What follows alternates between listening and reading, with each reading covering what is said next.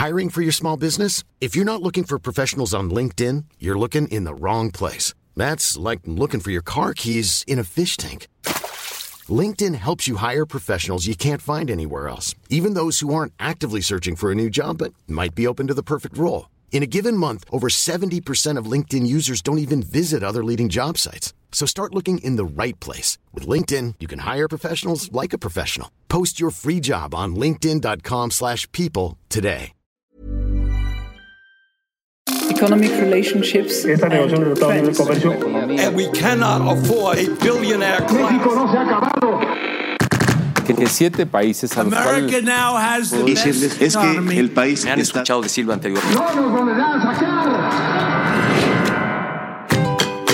Decisiones con Susana Sáenz.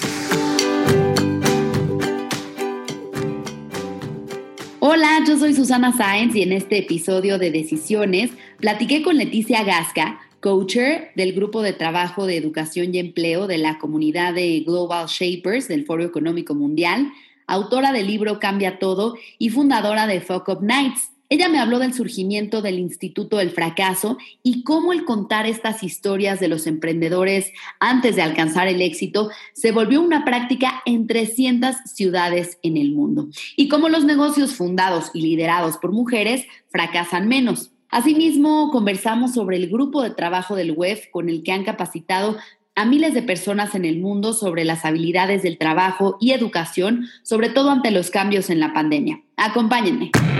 Decisiones con Susana Sáenz. Leti Gasca, me da mucho gusto darte la bienvenida a este podcast Decisiones. ¿Cómo estás? Muy contenta de estar contigo, Susana, muy emocionada de esta conversación. Ah, yo también, oye, muchos temas, pues traes puestas muchas cachuchas, entonces hay varias cosas de las que platicar y eso se me hace súper interesante.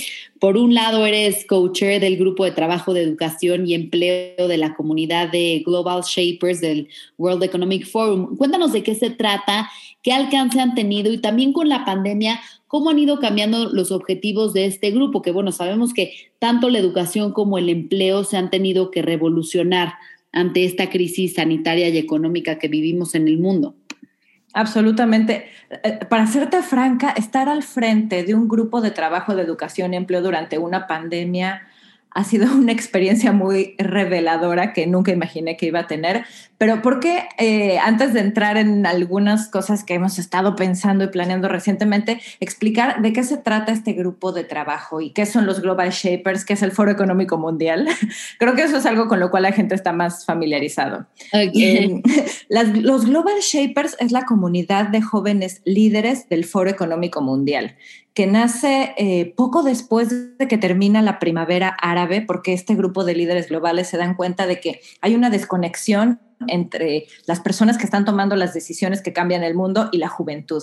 Entonces deciden crear esta red global que opera a partir de hubs, que son grupos de máximo 50 jóvenes. Hay un hub por ciudad y lo que se busca es identificar a líderes que están generando un cambio en la sociedad, un cambio en el medio ambiente. Yo me uní al grupo cuando aún era menor de 30, que es uno de los requisitos para integrarse hace ya unos cinco años. Eh, y desde entonces he tenido la oportunidad de participar en el Hub de la Ciudad de México, de Buenos Aires. Empecé un proyecto llamado Shaping the Future of Work para entender las necesidades de los jóvenes acerca del futuro del trabajo. Y en 2019 fui invitada a participar al Foro Económico Mundial en Davos.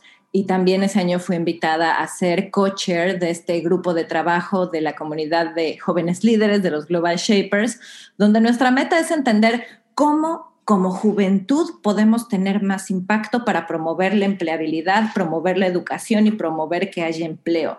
Que esto ya, como se imaginarán, era un reto desde antes de la pandemia. Claro. Y durante la pandemia lo, lo ha sido aún más porque uno de los impactos inmediatos que tuvo la pandemia desde eh, la, la, primera vez que nos encerramos hace ya varios meses, pues fue de inmediato una pérdida de empleo y la imposibilidad de llevar a cabo muchas modalidades de educación. Eh, entonces, pues sí, ha sido muy interesante eh, ver todo este fenómeno sentada en, esa silla del, Foro Económico Mundial. Y también pues una gran responsabilidad porque el impacto, lo, que ha hecho un poco la pandemia es muchos cambios que hablábamos que sucederían en lo que llamamos el futuro del trabajo, sucedieron mucho antes de lo que esperábamos, desde trabajar desde casa, que hubiera muchas más personas en lo que llamamos la economía gig, eh, e, e, incluso que haya cada vez más automatización y robótica en el lugar del trabajo. Todo esto se aceleró de una manera que nunca hubiéramos imaginado en enero de 2019. Oye, ¿y qué alcance han tenido? ¿A cuántos jóvenes han llegado? ¿De cuántos países? Pues actualmente como comunidad de Global Shapers ya hemos impactado eh, brindando educación en habilidades a más de 100 mil personas. Eh, vale la pena aclarar que esto es posible porque estamos en más de 400 ciudades en todo el mundo. Tenemos una red súper extensa y una gran cantidad de aliados.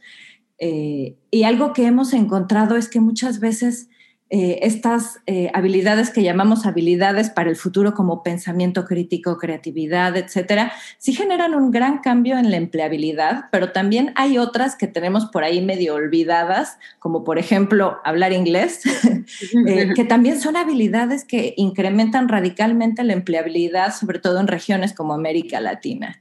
entonces también como Global Shapers hemos estado ayudando a obtener este tipo de, de habilidades que son, decimos, para el futuro de del trabajo, pero la verdad son para un presente laboral que está evolucionando cada vez más rápido. Claro.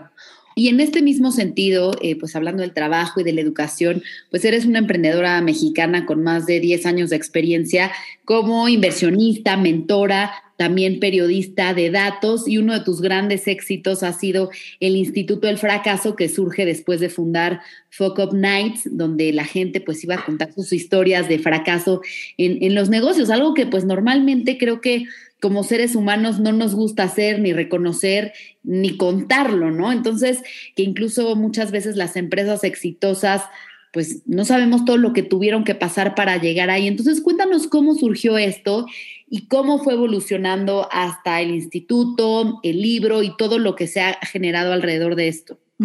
Pues creo que todo, todo, a, veces lo, lo, veo de esta forma, creo que todo lo que he hecho a lo largo de mi carrera tiene que ver con ayudar a que la gente sea más feliz o disminuir el sufrimiento, tiene que ver con el impacto eh, y creo que también tiene que ver con hacer cosas que perduren y que sean escalables. Y justo el Instituto del Fracaso y Focus Nights nacieron porque en esta búsqueda de generar impacto creó una empresa social que fracasó. Pero del fracaso de aquella empresa social a que nacieran las Focus Nights realmente pasaron siete años. Eh, esta fue una empresa social que fundé con amigos estando en la universidad. Como te imaginarás, uno en aquella época pues es bastante soñador y optimista y me pareció que iba a ser muy fácil crear una empresa social para apoyar a un grupo de mujeres indígenas de la Sierra Negra de Puebla. Y después de dos años de mucho trabajo, pues el resumen de la historia es que el negocio no funcionó, nunca nos alcanzó el dinero para pagarnos un sueldo, tuvimos que cerrarla y creo que realmente lo más duro de la experiencia no fue avisarle a los inversionistas, eh, ni siquiera aceptarlo nosotros. Lo más duro fue regresar a la comunidad y avisarle a las artesanas que el negocio no había funcionado. Ah, Por eso fue que oculté durante tanto tiempo esta historia hasta aquella noche en la que compartiendo con amigos, pues les confesé la historia que acabo de contarles y nacieron las Focus Nights. Lo que fue inesperado es que había un hambre gigantesca de hablar del fracaso. En aquel momento, esto fue hace ocho años, en septiembre de 2012, casi nadie hablaba del tema del fracaso. Y la verdad es que muchas personas entrábamos al mundo de los negocios pensando que nos iba a ir bien, porque eso es lo que escuchábamos. Incluso en la universidad los casos de estudio se basan en casos de éxito, en los medios se tiende a cubrir muchos más los casos de grandes éxitos que los de fracaso. Entonces, pues es sencillo entrar con esta percepción poco realista de que nos ven muy bien en los negocios siempre, cuando la estadística nos dice todo lo opuesto. Ahí afuera hay muchos más casos de fracaso que de éxito, pero no los estamos contando. Y de ahí se aprende muchísimo. Creo, de hecho, que del fracaso se aprende más que del éxito.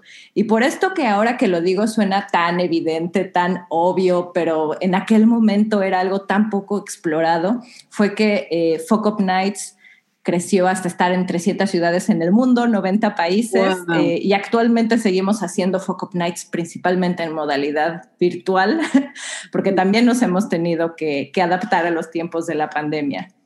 Oye, ¿y cómo es que llegaron a 300 ciudades en el mundo? Y también, ¿qué retos ha implicado esto? Porque también, eh, pues, tú controlarlo a distancia y, o sea, ¿cómo funciona este modelo? Creo que nuestra clave del éxito fue que creamos sistemas eficientes en una etapa muy temprana. Al principio, les he de confesar que Focus Nights nació como un hobby. Simplemente nos gustaba reunirnos una vez al mes con nuestros amigos a compartir historias de negocios que fracasaron. Eh, e incluso no queríamos abrir redes sociales. Eso es muy gracioso, mirar al pasado y recordar que durante los primeros seis meses nuestra filosofía era manténlo sencillo, no hablar, no, no crees cuentas en redes sociales. Cuando lo hicimos, después de seis meses de que todos nuestros amigos nos decían, bueno, ¿cómo me entero del siguiente evento? Fue que decidimos abrir una cuenta en Facebook, una cuenta en Twitter y ahí fue que sucedió la magia, Susana, porque Wow. el mundo se enteró de que esta cosa loca existía, este evento para compartir historias de fracaso y empezamos a recibir mensajes de todo el mundo preguntándonos cómo lo llevo a mi ciudad. ¿Cómo funciona? Es decir, eh, ¿ustedes tienen como una patente, este, es como una franquicia o cómo funciona? Actualmente es como una franquicia, más bien diría como una licencia. Ah, Eh, en aquel momento fue mucha prueba y error. Desde luego, este, encontrar, no- nosotros hicimos lo que siempre le digo a los emprendedores que no tienen que hacer. nosotros lo que hicimos fue tomar nuestro hobby y transformarlo en un negocio, cuando en realidad la, la manera eh, más indicada de empezar un negocio es identificar una necesidad y resolverlo con un modelo de negocios. Nosotros hicimos todo lo opuesto. Hey, it's Danny Pellegrino from Everything Iconic. Ready to upgrade your style game without blowing your budget? Check out Quince. They've got all the good stuff shirts and polos, activewear, and fine leather goods, all at 50 to 80% less than other high end brands. And the best part? They're all about safe, ethical, and responsible manufacturing. Get that luxury vibe without the luxury price tag. Hit up quince.com slash upgrade for free shipping and 365 day returns on your next order. That's quince.com slash upgrade. Desde luego nos costó mucha prueba y error encontrar un modelo de, de negocio que funcionara. Eh, y al final lo logramos. Por un lado, tenemos estas licencias a partir de las cuales ayudamos a empoderar a otros emprendedores que quieren organizar Focus Nights en su ciudad. Y también trabajamos con otras organizaciones que quieren fortalecer la cultura de fracaso, de resiliencia adentro de la organización. Y hacemos sesiones curadas. Eh, también tenemos productos digitales para promover una mejor cultura del fracaso. Dentro de la estadística y de lo que has investigado, los negocios fundados y liderados por mujeres, leía que fracasan menos y por causas distintas. Incluso entre las mejores prácticas de ESG se ha documentado que negocios donde al menos hay una mujer en el consejo tienen mejores resultados financieros. Cuéntanos qué has encontrado tú en todas estas experiencias que has escuchado. Efectivamente, hemos encontrado que sí, las causas de fracaso son diferentes eh, y creemos que esto se relaciona también porque las industrias en las cuales se involucran las mujeres son diferentes también. Eh, eh, en muchas ocasiones también lo que vemos es que las mujeres, que para mí esto ha sido de las cosas más in- inspiradoras y poderosas que he encontrado en estos años de estudiar el fracaso es que las mujeres tendemos a ser más resilientes, es decir, nos recuperamos más rápidamente después de un fracaso. Y la hipótesis es que esto se debe a que las mujeres hablamos de lo que nos preocupa, hablamos de nuestros problemas, de lo que nos duele, y eso crea resiliencia. La ciencia ha demostrado que si quieres ser una persona más resiliente, lo que tienes que hacer es crear redes de confianza. Una buena analogía es pensar en un equilibrista que está balanceándose en la cuerda floja en un circo.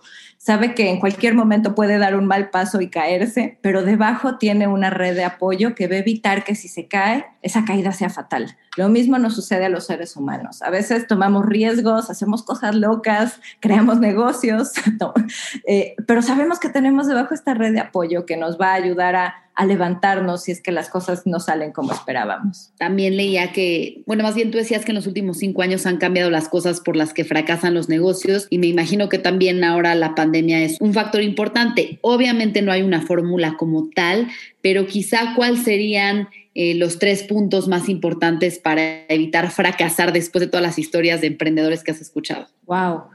Creo que esa es la pregunta más importante. ¿Qué podemos hacer para prevenirlo en el contexto actual? Eh, y yo diría que la clave es abrazar el cambio, ser ágiles, ser resilientes. Okay. Eh, algo que empecé a notar hace cinco años fue que cada vez más negocios cerraban porque no se podían adaptar al cambio de tecnología. Y de pronto surgía una startup eh, más ágil, más pequeña, que rápidamente adoptaba una nueva tecnología y la otra empresa de generaciones no se adaptaba tan rápido y cerraba. Y esto lo empecé a ver por todo el mundo en diferentes industrias y justamente esto fue lo que me hizo decidir enfocarme en la evolución de los negocios, entender el futuro. Y también eso me hizo reflexionar en que dedicamos una tercera parte de nuestra vida a trabajar y me interesaba entender cómo iba a ser el futuro del trabajo, que es un tema en el cual ahora me, me enfoco de tiempo completo. Eh, y, y, algo que he aprendido es que la habilidad más importante es adaptabilidad, agilidad al cambio. ¿Cómo construir esa agilidad en el mundo de los negocios? Creo que lo más importante es procurar mantener los ojos siempre bien abiertos, no perder objetividad.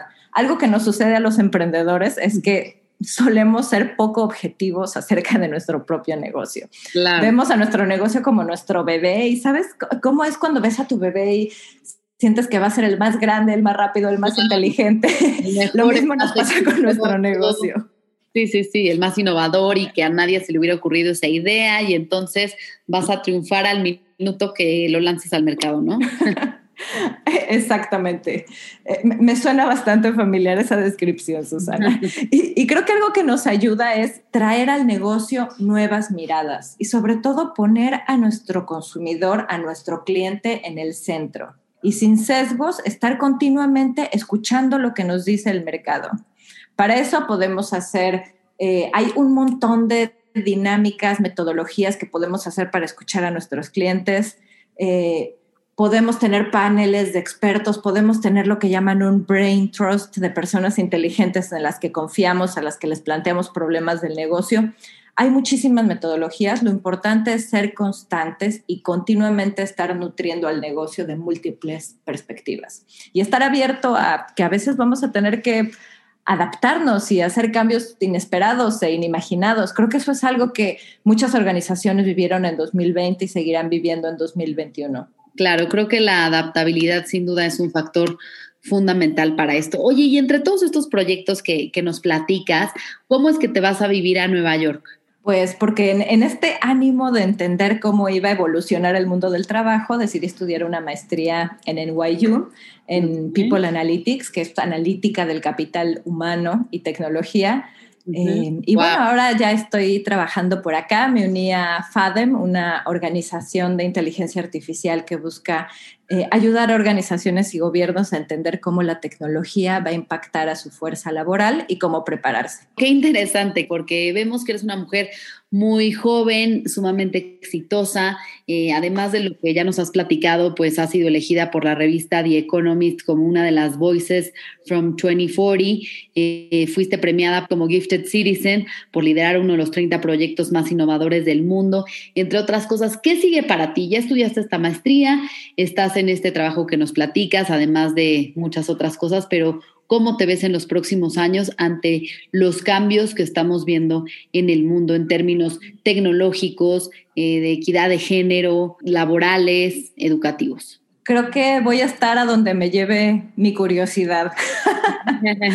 Francamente, hace cinco años nunca me hubiera imaginado que ahora iba a estar haciendo esto. Nunca me hubiera imaginado que iba a crear y liderar un movimiento global en torno al fracaso. Casi nada de lo que he hecho es algo que me hubiera imaginado. Uh -huh. Es muy curioso. Hace poco mi mamá me mostró algo que escribí cuando estaba en la prepa, donde hablaba acerca de cuáles eran mis sueños al futuro y cómo me imaginaba cuando tuviera más o menos la edad que tengo ahora.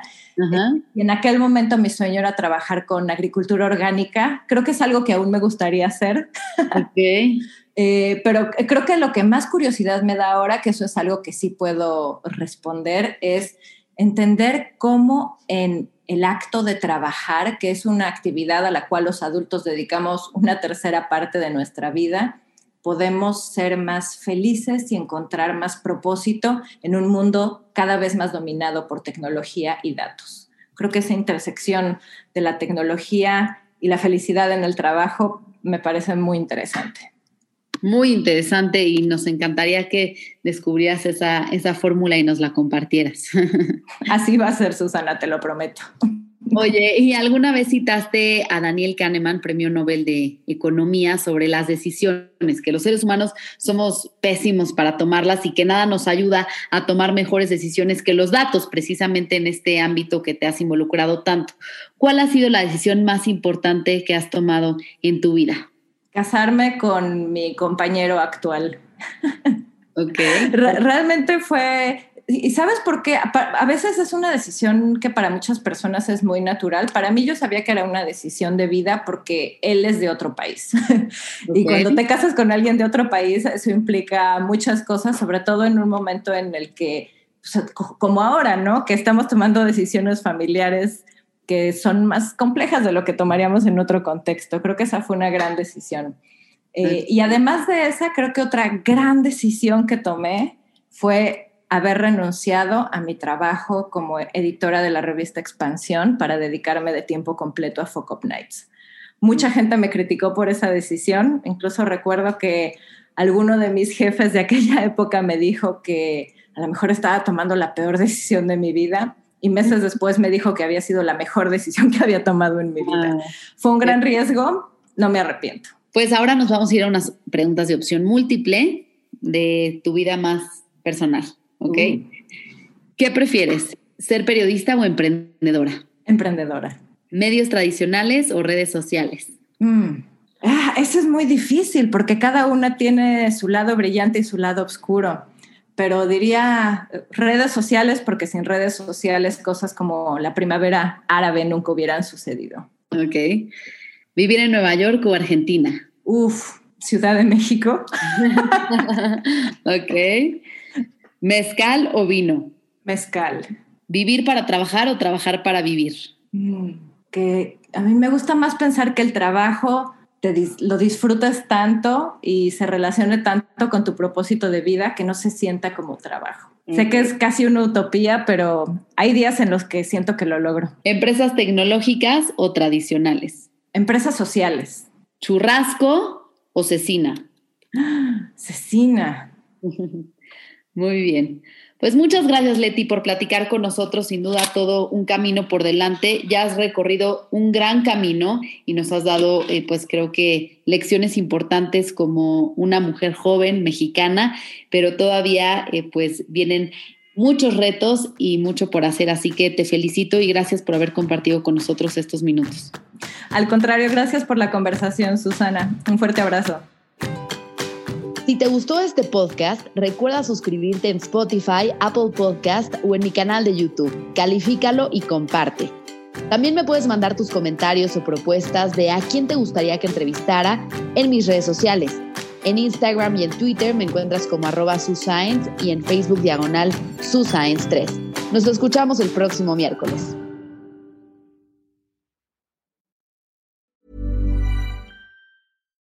Hi, I'm Daniel, founder of Pretty Litter. Cats and cat owners deserve better than any old-fashioned litter. That's why I teamed up with scientists and veterinarians to create Pretty Litter. Its innovative crystal formula has superior odor control and weighs up to 80% less than clay litter.